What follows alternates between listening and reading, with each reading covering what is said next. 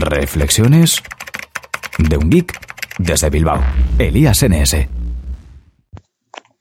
Muy buenas a todos y bienvenidos a otro episodio más de Reflexiones de un geek desde Bilbao. Bueno, soy Elías, Elías NS en Twitter y la mayoría de redes sociales. Y hoy os vengo para hablar de Android Wear y los smartwatches, un poco así en general. ¿eh? Hace poco eh, estuve escuchando un podcast, bueno, un par de ellos, que digamos eran un poco anti-smartwatch. Eh, iban un poco en contra de Android Wear y los smartwatch.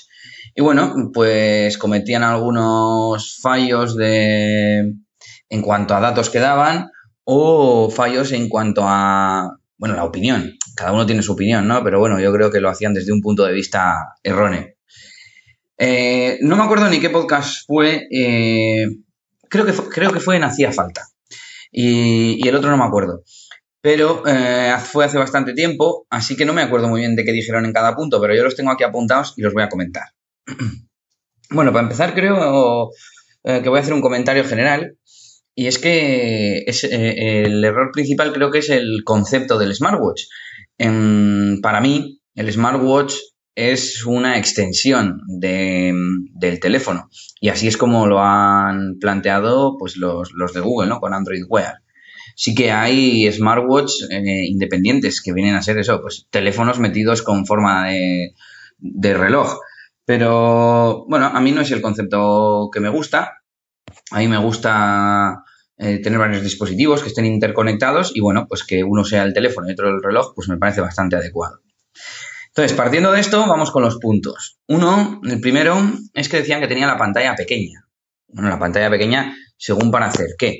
Eh, yo considero que es una pantalla bastante considerable, mm, ocupa lo que tiene que ocupar y, que para la información que te llega a la muñeca, pues es suficiente. Eh, luego, si la interfaz está bien optimizada, pues puedes utilizarlo incluso para, para navegar a través de GPS.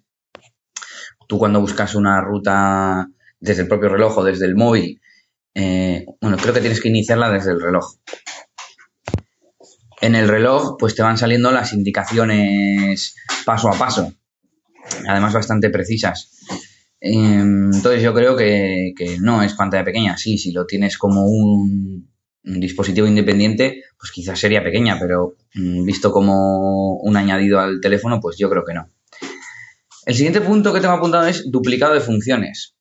Bueno, lo único, la única duplicidad de funciones que hay es las notificaciones. Mm, o igual también hasta las tarjetas de Google Now, pero es que se sincronizan. Si tú descartas una eh, notificación o una tarjeta en el smartwatch, se te descarta también en el teléfono y viceversa. Por lo tanto, más que duplicarse, bueno, se sincronizan y las tienes, las tienes en dos sitios, ¿no? Es como decir que tener las notificaciones en una tablet y en un teléfono es duplicar. Pues bueno, si se sincronizan, me parece que no es duplicar.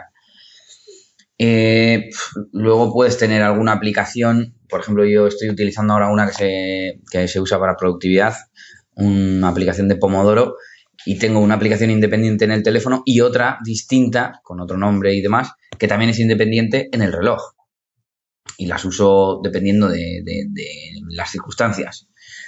Para mí no es duplicado, es tener la misma cosa en dos sitios, pero bueno, para tenerla en la, que yo quiera de las dos.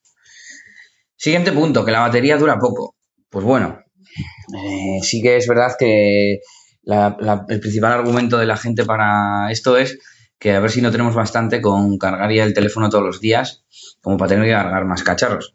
Yo estoy bastante acostumbrado a, cargar todos mis gadgets cuando toque. Mm, me da igual, si tengo otro gadget y lo tengo que cargar, pues eh, no es que tengo lo mismo y de repente tengo que hacer más cosas, em, tengo que hacer más cargas, no, tengo un aparato más, lógicamente lo tendré que cargar.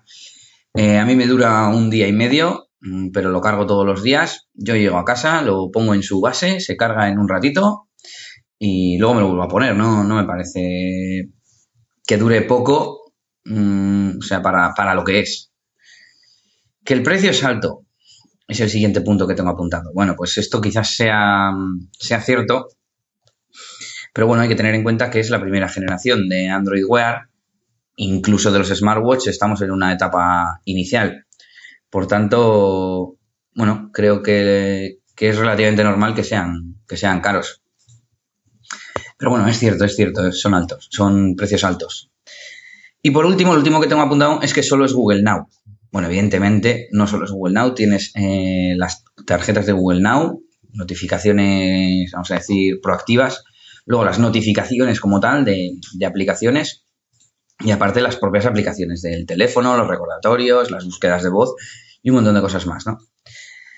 Y bueno, pues este es el episodio de hoy, que, es un poco para defender eh, Android Wear, del que además tendremos una opinión nueva dentro de poco, porque hoy mismo le acaba de llegar su, su LG Watch Anelli y tiene más cositas que contaros, así que pronto espero tener un episodio con ella.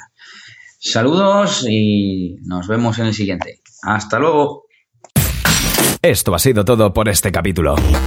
Pronto, Elías tendrá más cosas de las que hablaros en Reflexiones de un Geek desde Bilbao. Hasta la próxima. Y recuerda que puedes buscar a Elías Gómez en Google Plus o en Twitter, arroba ElíasNS.